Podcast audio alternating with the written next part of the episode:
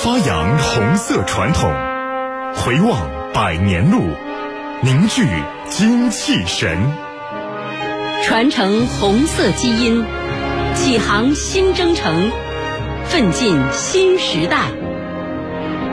红色诗词里的党史故事。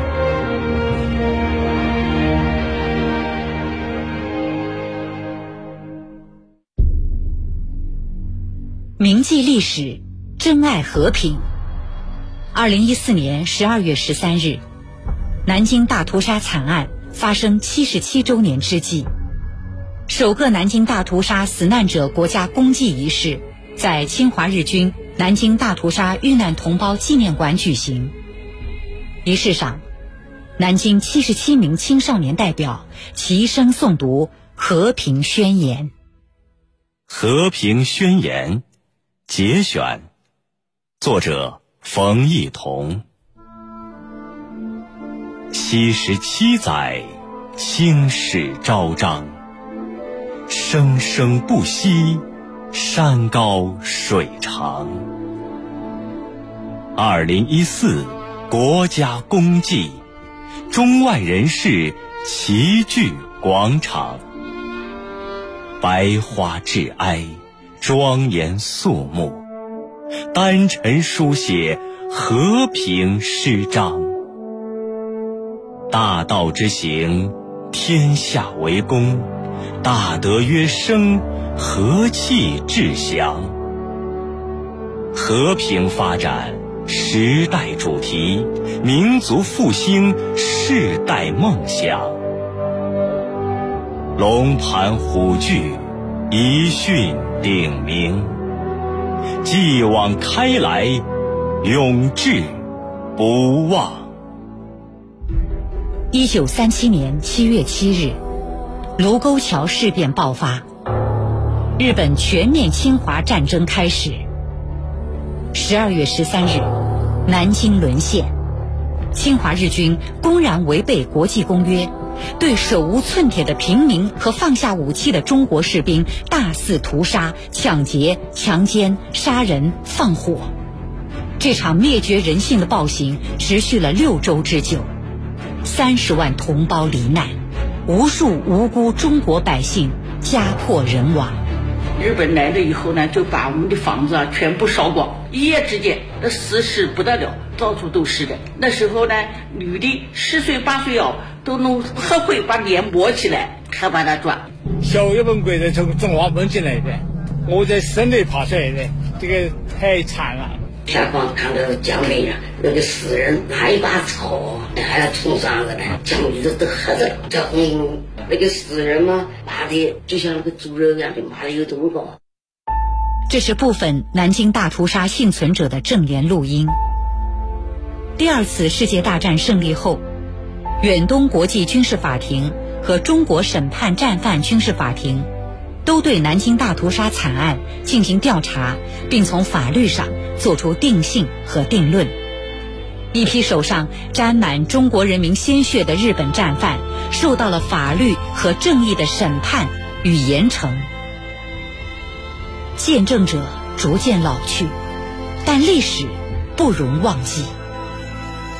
从一九九四年开始，每年十二月十三日，南京城都会拉响警报，悼念南京大屠杀死难者。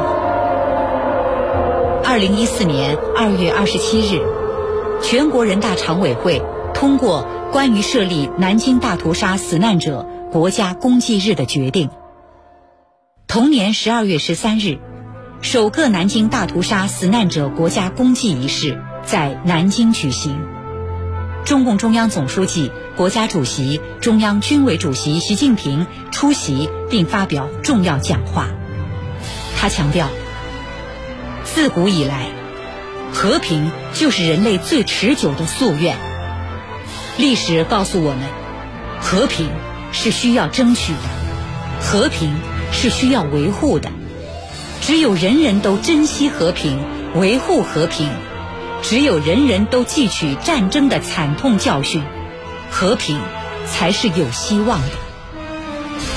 国行公祭，不是要延续仇恨，历经苦难的中国人民对和平有着孜孜不倦的追求，多年来为和平研究、传播和建设做了大量开拓性工作。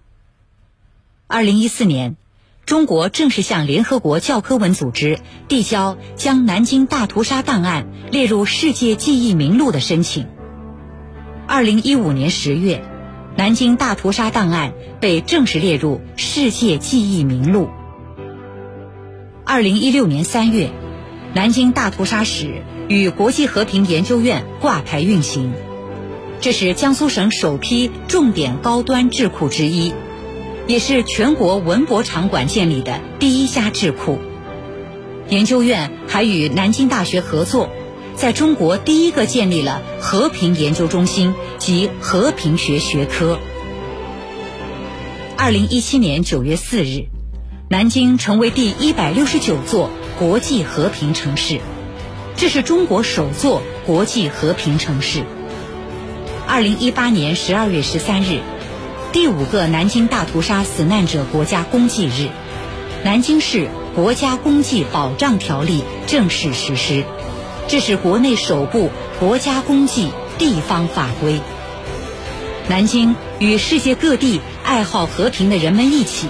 为持续固化南京大屠杀世界记忆、传播中国和平理念，不断努力着。江苏省社科院南京大屠杀研究中心主任、南京大屠杀史与国际和平研究院研究员王卫星。世界上还有很多国家，还有许多人并不太了解南京大屠杀的基本史实。这就希望我们通过多种形式向世界人民讲述我们中华民族这段惨痛的历史。全世界的人们都记住这段伤痛的历史，我们才有可能从历史中汲取经验和教训，我们才能够从根本上避免历史悲剧重演。当今世界面临百年未有之大变局，和平与发展却是永恒不变的时代主题。在维护世界和平、推动构建新型国际关系、推动构建人类命运共同体的伟大进程中，中国一直积极作为。系列融媒体产品《红色诗词里的党史故事》，由江苏省委党史工作办公室、江苏省广播电视总台联合制作。新闻故事，精彩继续。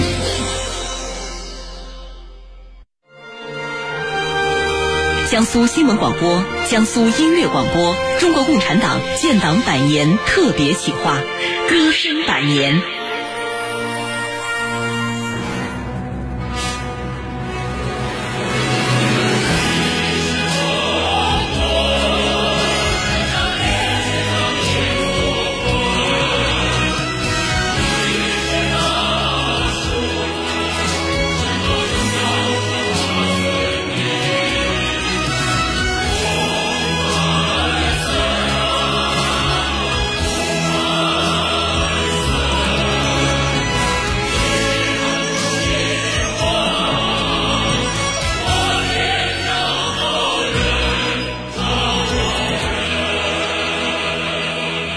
一曲《公仆赞》，是以原中共阿里地委书记孔繁森为题的时代赞歌。孔繁森是新时期领导干部的楷模，民族团结的典范。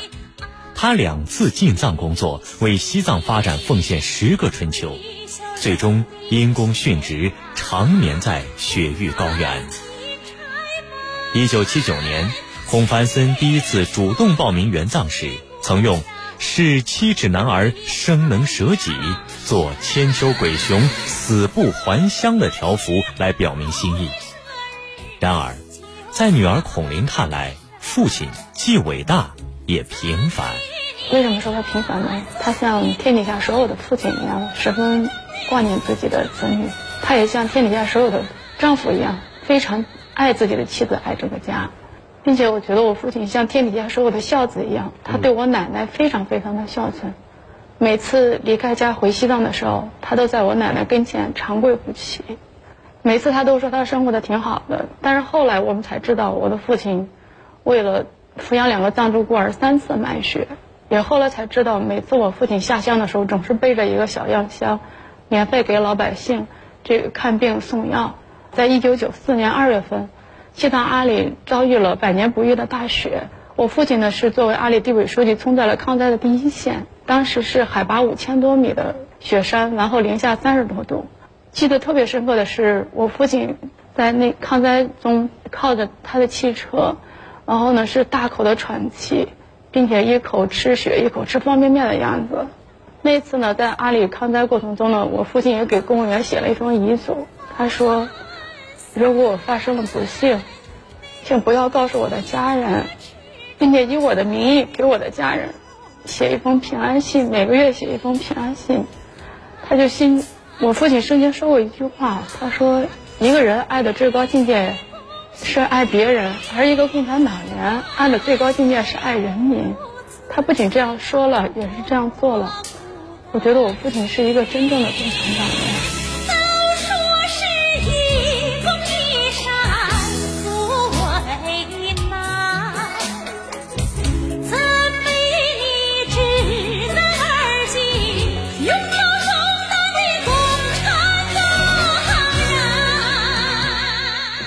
一个人爱的最高境界是爱别人，一个共产党员爱的最高境界是爱人民。尽管孔繁森离开二十多年了，当地群众仍然忘不了他。时间越是流逝，他留下的这句名言越生动彰显共产党人心系人民、造福人民的气质和品格。一首《公仆赞》。歌颂着造福人民的公仆，也呼唤着更多的公仆把百姓放在心间，全心全意为人民服务。